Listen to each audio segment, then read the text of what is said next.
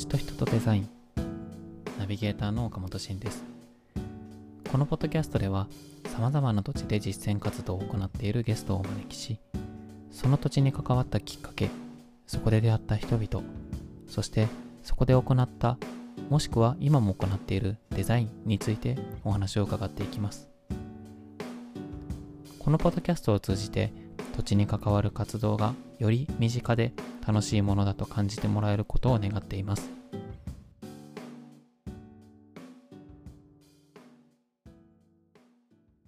今回はゲストで平井康介さんをお呼びしています。平井君よろしくお願いします。お願いします。前回は、えー、岡山県の西粟倉村というところで、まあ、卒業研究までの間、まあ、関わった、えー、きっかきっかけだったりそこでやった活動の話をまあ聞いてきました。で、えーまあ、今回ですねその次として、えーとまあ、修士研究として、まあ、修士1年からいろいろまたフィールドワークを、まあ、していったわけだと思うんですけど、うん、えー、その中で実際に関わったフィールドワークとして関わった土地のうちの一つ。で滋賀県の高島市というところの話をちょっと聞いていきたいなというふうに思います。はい、はい、でえっ、と実際この修士研究そのさっき前のエピソードの初めで教えてもらったように自伐型林業、うん、だったっけ？その林業に関わる人たちが自分たちで山の管理だったり、うん、えー、そこの伐,、えー、なんだ伐採した木の、うん、えー、管理だったりそれをどう売るかみたいなところまでいろいろ模索するような活動っていうのがあると。で、まあ、そういう形態があってでそれに関する構造化みたいなものを研究してる平井君が実際にまあフィールドワークをしていったわけだと思うんですけど、うん、実際にその中でフィールドの選定っていうのは、まあ、その卒業卒業研究の時に岡山県選んで、まあ、若干遠かったと思うんですけど、うん、その次選ぶ時ってどういう、まあ、なんか基準で選んでいったっていうのはあるんですか、うんうん。えっと、基準としてはやっぱり一つが、まあ、小さな林業、うん、どこでも続けられる。なんか税金とか補助金が多分になくても、自分たちでやっていくっていうのが一つ。あともう一つはやっぱり新しいこの今ね、山間地域に人が減ってる中で新しい枠組みが必要だと、うん、新しい試みをやってる。この2つの観点から探していた時に、うん、木の駅プロジェクトって言われる、森林所有者が中心となってこれまで森林組合っていう大きな機関にあの所有とか管理かな？管理の部分を委託してたものを自分たちでできる範囲でやっていこうっていうプロジェクトなんだけど、そういうプロジェクトをちょうど近くでやってたんで、そういった観点から滋賀県とか京都市さんとか京都の北の方の京丹後市さんとか、そういうところを調査地に選んだ感じ。なるほどね。その木の駅プロジェクトっていうのが、うん、まあ、いわゆるその組合の森林組合の活動ではなくそうそうそう。そういう使い方とかを、まあ、新しく考えていくプロジェクトとして、うん、いろんな、えー、ところでそれが展開されてるっていうことなんですか、そうそうそう、うん、ざっくり言うと2019年末で大体70から80か所ぐらい全国に展開してて、はいはいまあ、背景としてはやっぱりこう戦後すごい木材の値段が上がった時は、うん、もう森林所有者が山を管理しなくても、うん、もう委託してしまって、うん、森林組合っていう場所に。そしたらもうあの、ね、ちゃんとお金が返ってくるような仕組みだったよね。高く売れたからなんか昔京都大学の退職金とかも木切ったら100万とか1本で、大きい木だったら。それでもここの木1本切ったら退職金が出るぞみたいなそんな世界があって まあそういう世界から一気にもう1本でも3 4千円一流米で1万円前後みたいな世界まであのなってしまって、そういったところから、まあ、所有者が自分たちの山の手入れを取り戻していかないかんと。そういうところから出てきた、まあ、一つの動きだよね。うねりみたいなものが木の駅プロジェクトに当たる。うん。なるほどね。なんかすごいその、まあ、伝統工芸とかもそうで、うん、その売れてた時代を知ってる人からすると、うん、どうしてもそこが理想で、うん、今こう現状悪化していってるものをどうやったら戻せるんやろうってなる中でなんかそれをこう考えてる人のなんかなんていうかなその時期を知ってる人、例えば西陣織とかのバブルの時期のなんか働き方を知ってる人は、今その新しい西陣織の在り方とかを考えるにしても、なんかやっぱその頃の記憶があるからそうよね。なんかね戻りにくいというかなんかそそこの考え方ってすごいその時期を知ってるか知ってないかで大きく捉え方が変わるなと思ってて、なんか僕なんかは京都にいるから京都のバイアスがすごいかかるなと思ってしまうからこそ一回外に出て、京都のそのいわゆる伝統工芸とか文化のによって成り立ってる世界をどう見つめ直すかっていうのを自分のテーマに一つしてるんだけど、うん、なんかその森の話山の話っていうので木の駅プロジェクトっていうのがチャレンジしてる課題っていうのはすごく多分大きいんだろうなってずっと聞いて思ってましたね。そねその中で関西にあるのが、まあ、うちでいくつかあるのがその朽木。そう滋賀県高島市の朽木っていう地区やねとあとまあ京丹後っていうところがあったと、うん、まあ、その朽木は実際行ってどういうことやってたかっていうのをちょっと教えてもらってもいいですか、うんうん、実際もう木の駅プロジェクトのまあ手伝いをして、うん、まあ、実際山に入って木を運んだりとかして、もう実際に活動を体感して、まあ、そこからまあその運営的な部分の引き取りをあのしていくような感じで、合わせてまあ10回弱ぐらいは1日足を運んで、まあ、朝から一緒に作業をして、で空いた時間でまあ引き取りをするみたいな、そういう活動をしてた感じ。なるほどねそれは実際、まあ、修士1年の頃から、うん、まあ、論文をまあ執筆する、まあ、ガーって書き始めるってなると、うん、多分1年以上は行ってるわけだと思うけど、うん、何回ぐらいどれぐらいの頻度で行ったりっていうのはどんな感じですか？トータルはまあ10回で頻度としてはまあ一月に1回は少なくとも行って。すごいな。でまああの連絡も、まあ、あの密に取りながら、でまあ実はその滋賀県の甲賀甲賀市甲賀町っていうところにも行ってたから、うん、まあ、複数地域こう、うん、毎月毎月いろいろ足を運んだり、えー、メールをしたりしながら、えー、まあ、少しの違いはありつつもやっぱり高島市で展開されてたような枠組みの,、あの活動が展開されてたんで、まあ、今回やっぱ高島市。一番最初に行ったのが高島市だったから、すごい印象深い事例かなと。なるほど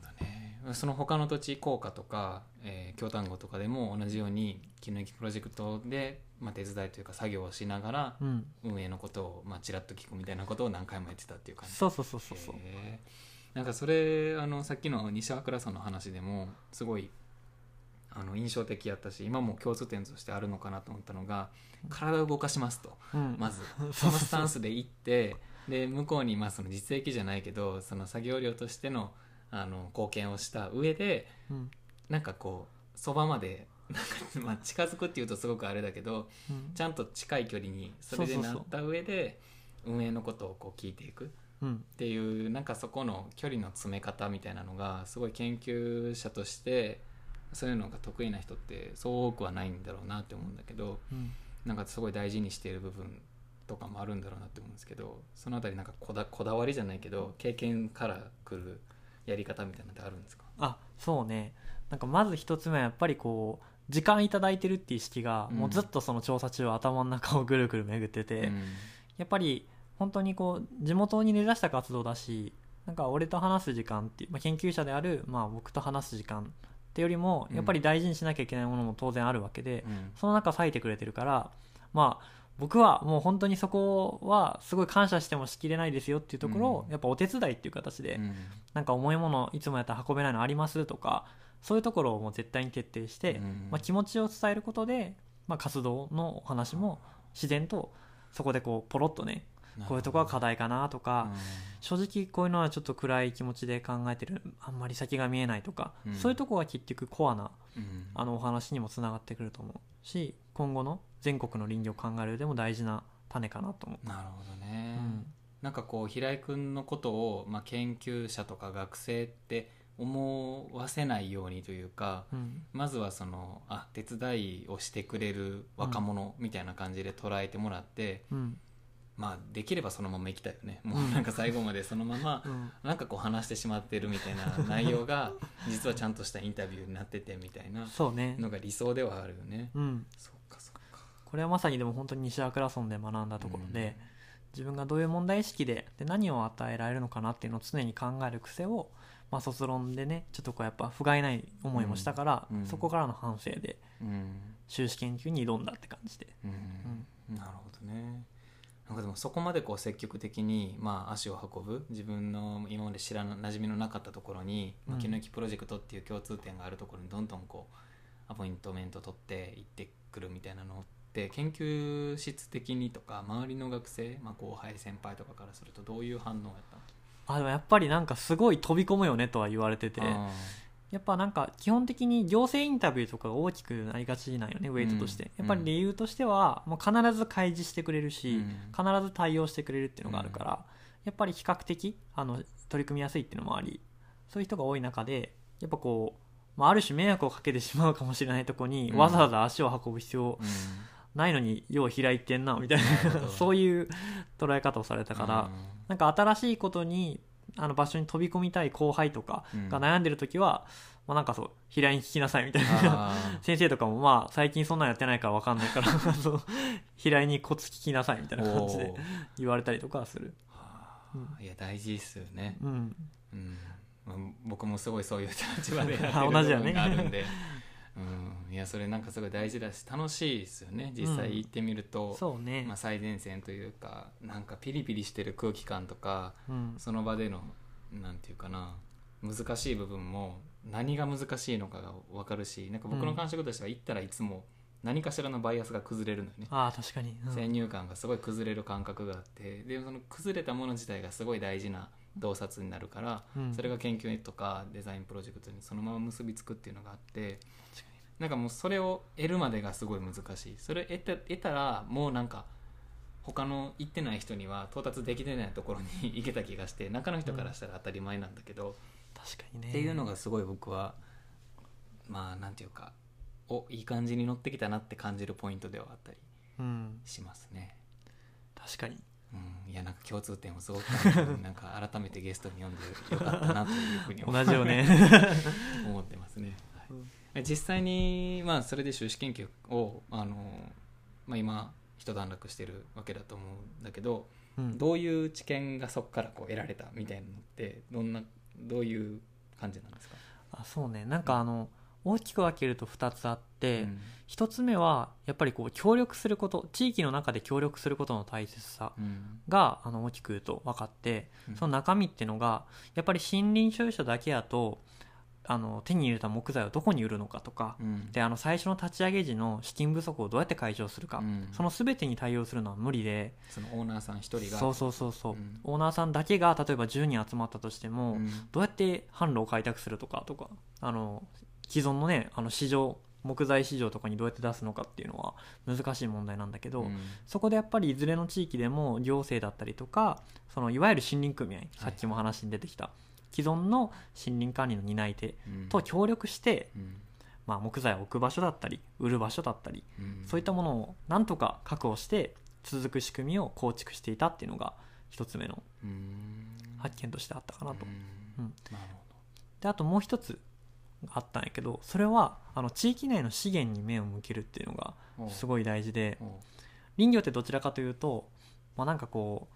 どうやって続けていくかっていうのが大事だから、うん、例えばこう売り先を行政が頑張ってボイラーとか作ってここに木突っ込んで燃料材にしようみたいな出口を作ったりとか座組を作っちゃうってことが多いんだけど、はいはい、結構どの地域も地域の中にもともとあった人気が最近出てきてるキャンプ場とかに薪を売るようになったりとか。だからすごいなんか当たり前じゃんって思うかもしれないんだけど意外とそういうのって研究で明らかになってなくて地域の中にある資源にしっかりみんなが目を向けてそこに合わせて森林管理の形をデザインしていこうよみたいな。丸く言うと平たく言うとそんな感じの取り組みが見えてきてあこれってまあ、今後こう人が減ったりとか何でもないないないないってなっていく中で、うん、じゃああるものって何なんだろうっていうのを、うん、まあ、岡本君のねあの研究とも通ずるところあると思うんやけど、うん、そういうふうな捉え直しをしてやってるっていうのがまあすごい、まあ、自分の研究の中では大事な発見だったかなっていうふうには思うね。いや面白いな。めっちゃ面白いな。なんかいろいろ頭フル回転で話聞いてたんだけど。そうか。なんかこうね、まず一つ目その協力のやり方みたいな話でそのコミ多分コミュニティが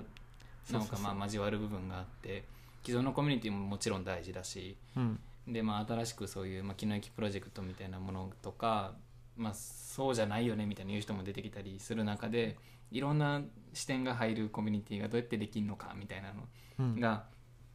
ね、考えれる、うん、まあ、森林っていうのがあると思う。その中で多分ステークホルダーとしてオーナーがいたりっていうのがすごいまず頭の中で構造化するっていうのがすごい大事なんだろうなと思うしなんかそこまで知見がたまるとすごくデザインみたいな発想が入りやすくなるっていう気がするからなんかすごいその研究のなんか大事さを感じたし、うん、自分もなんかそういう研究がなんか増えてそういう研究者が多いとなんか自分もいろいろ言えることがある、うん、もしかしたらもう僕が何も言わなくてもその平井君みたいな研究者と中の人たちだけでいろいろ盛り上がることもあるのかもしれないなとは思うんだけど、うん、なんかすごくその辺の発展のしがいがあるなっていうふうに思ったのが一つ、うんうん、あと2つ目の話はもうねもう まさにその行政の人が結構その事業者とのつながりって、まあ、主に補助金のなんていうか、えー、外にこんな補助金ありますよで渡すとか街の中の補助金渡すっていう関係でつながっているところが多いような印象があるんだけど、うん、まあ、それは伝統工芸みたいなものも同じでつながってる中で、うん、なんかその場しのぎ的なあの販路を紹介することが多いようなイメージがあって、うん、なんかそこにもっとこうまあ、サスティナブルなというかちゃんとニーズを把握して、うん、なんかそれそれっていうのを見つけ出してくるのって、うん、事業者は結構、まあ、専門的なことやってるから、うん、その職能があんまりなくって、うん、で行政の人っていろいろ知ってるは知ってるんだけどなんかそのニーズをどうみたいな話とか、それを事業者につなげるみたいなところが本来できそうなのに確かに。なんか足りてへんくてできてないみたいな部分が、すごいもったいないなって思う部分が僕もあったりしてそこのなんかデザイン力みたいなのがもっと入るといいよねっていうのをなんか改めて思ったね。うん、でもなんかそこでその地域内で回るっていうのは一つ多分すごいいろんないい効果がある。もちろん外に出してもいいし、うん、それを一人でやれる人とかやっていけるんだったらもうやったらいいけど、うん、なんかそこに無理に時間を割くよりも、うん、中で近場でできることを探して、うん、ですることが及ぼすそのそういう街になっていくことに対する中のよろ中の人たちの喜びと外の人たちからの注目度が集まるみたいなところでどんどんいい循環が生まれていきそうだなと今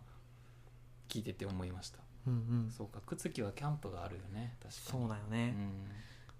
やっぱりなんかこうそのさっきの中にあるものっていう話でいうと近くにあるものっていう話でいうと、うん、まあ、意外と森林の所有者オーナーは、まあ、その森林管理意欲がないっていうふうに、まあ、一般的な意識調査では多くの、えー、調査で示されてるんだけど、うん、まあ、それもひっくり返して言うと、まあ、半分に満たないんだけど、まあ、そこそこの人がなんかやってみたいなとは思ってるわけよ。えーえー、そうそうそう。捉え方でこれもデータの。はいはいで実際行ってみるとねやっぱね自分が育った町だしサラリーマンで40年間その土地を離れてて戻ってきた人とかたくさんいろんな人がいるんだけど、うん、やっぱりその若い人たちに何でもこう新しい試みを持ってきてもらいたいっていうよりかは、うん、やっぱり僕たちのこの世代リタイア後の世代がなんとかせにゃあかんみたいな、うん、そういう気持ちの人がすごい多くて、だからそれも一つのなんかあるものだと思うよ、ね、地域の中に、そうさっきは販売先のお話をしたけど、うん、まあ、所有者のその気持ちみたいなとこでも、実はすごいこうあったねっていう、うん、身近にあるねっていうところを、まあ、確認しながら営まれてる活動かなと。なるほどね、まあ、あとはじゃあそれをどうなんか方向性をこれですってみんなで掲げていくかっていう合意形成的なところは何かね、アイデアがあるといいかもしれない、ね、確かに確かに。なるほど、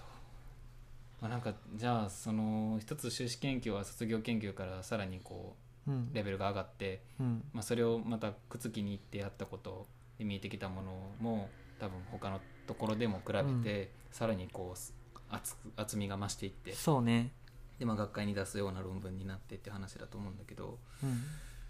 そこでの経験っていうのは、まあ、修士2年まあ、コロナで多分大変やった中やと思うんだけど、うん、これからこう、まあ、心理に関する仕事に就くわけではないと思うんだけど、うんうん、その中で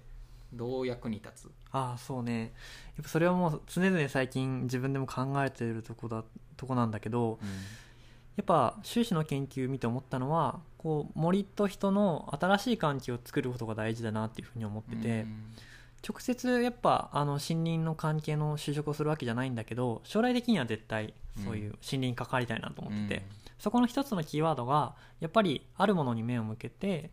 森と人の新たな関係を作るっていうところが一つキーワードになってくるかなと思う。そこはやっぱり木の駅みたいな本当に地域に根ざしたものであってもいいしもしくはね新しいこう SDGs とか ESG とかあの言われてる中で新たなあの枠組みでやっていくのも一つだと思うし、何にせよやっぱりこうあるものを見つめること。でそこをしっかりあの捉えてそこに合わせて形をデザインしていく。っていうことを念頭に置いて、まあ、これからあの学びを統合していかないとなっていうふうに思ってる感じ。なんか今の話すごいなんかいろんなところにその森林の話が、うん、もちろん森林っていうその例えばそこに住んでる生き物とか、うん、そのまあ環境と人間の付き合い方あそうね。それも。すごいさらに広がっていくこれからホットなトピックになっていくところ。まさにまさに、うん、だから林業だけじゃないなってすごい思うし。ね、うん、でももうすごいなんていうかそのビジネスの世界の中でも組織の中でどういうふうになんか組織改革をするかみたいな話とかでも、うんうん、多分そういう捉え方が大事確かに。なんだろうなっていうふうに今聞いてて思ったので、うん、ねいや面白いね。なんか森林いいっすね。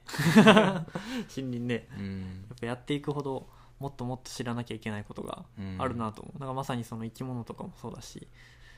いろいろ勉強していこうなって思ってる、うん、なるほどね、うん、なんかその森林っていう一つの、うん、まあ視点があって、うん、でまあ、それで研究をしてたからこそたまたま電車の中でおばちゃんに紹介してもらった西和倉村がうまく研究に結びついたり、うん、でその後の修士研究でいろんな土地に行く時のきっかけにもなって、うん、で多分そこでの出会いっていうのが一番平井君に影響を与えてるんだろうなって思ったんだけど確かに。なんかそれって森林選ぶ時にいろんな土地に行ってみたいみたいな思いってあって森林選んだのか、うん、それかもうなんとなく森林選んでなんとなく気づいたら西粟倉村に行ってて、うん、みたいなそのどっちの感じなんですか？あ実はやっぱなんとなくがでかいかな。あそうなんや、うん、やっぱり本当に高校の時は、ざっくりその森林っていう大きなトピックと、まあ、ちょうど家の周りが開発造成が進んでてすごい大好きやった遊び場の森林がなくなっていくっていうのがあって、福岡の？うん福岡の、うん、なんとなく嫌やなっていう気持ちがあったから、まあ、森林っていう大まかなトピックを選んだ感じで、うん、じゃあそれが人間の産業社会にどういうふうなつながりを持ってるのかとか、うん、どういう位置づけなのかとか全くあんまり意識しないまま入ったし、だからだからこそこう新しいこと吸収しなきゃなっていう思いだけで、うん、一つ一つの都市と結びつきを掴んでいったっていう感じ。が大きいかな。なるほどね。いやなんかいいテーマを持ってたね。ちょっと羨ましさも感じるぐらい。いやいやいや。いいねでもそうだね。うん。そうか。いやなんか多分こう森林に関わる何かっていうのはこれから、まあ、ライフワーク的に、うん、これからもあるんだろうけど、多分そこから派生したいろんなところでの活動例えば京都に来て、えー、違うな。京都にいて、うん、でその西粟倉村で出会った曜日の、えー、人が、うん、京都市でたまたまプロジェクトをしてて。偶然よね。でそれに参加したらまあ僕も別のルートからそこにたまたま入ってきて、うん、まあ、お互い別にその僕は曜日のことは知らなかったし、うん、逆に平井君は曜日のことは知ってるけど伝統工芸んみたいな感じだったと思うんだけど、まうん、その状態で出会った僕らが実は同じ方向をちょっと向いてる部分があって、うん、でまあそれ終わってから1年間コロナの中でもオンラインでずっと、まあ、やり取りをしてて、ね、でお互いの進捗進捗というか、まあ、研究の悩みみたいなのを共有してたっていうのは、ねなんかすごくあのその森林から始まってっていうのが他のところでもいろんな縁に結びついてるっていうのが素晴らしいなと思って、うんうん、はい聞いてました。またよろしくお願いします。マジでいい機会だった。ありがとう。ありがとうございます。じゃあまああのいろいろお話を聞けてあの僕としては大満足です。でまたこうこういうなんかあの、まあ、今の時点ではここまでのゲストみんなあの学生の中で関わったプロジェクトっていうのが多いんだけどまあ、これから社会人の人にも話聞いていこうと思ってて、だからなんかこういう学生の経験っていうのが絶対こう社会人の後も役立つわけだから、うん、なんかこういう活動をしてる学生っていうのもなんかいるんだよっていうのをまた知ってもらえたりしたら嬉しいなと思います、うん、本当にこちらこそすごいいい機会だった。話して楽しかった。あよかったです、うん、いやなかなかね普段話さない話マジでそうだよ。よかったです、はい、では今日はこの辺で終わりにしようと思います。今日はありがとうございました。ありがとうございました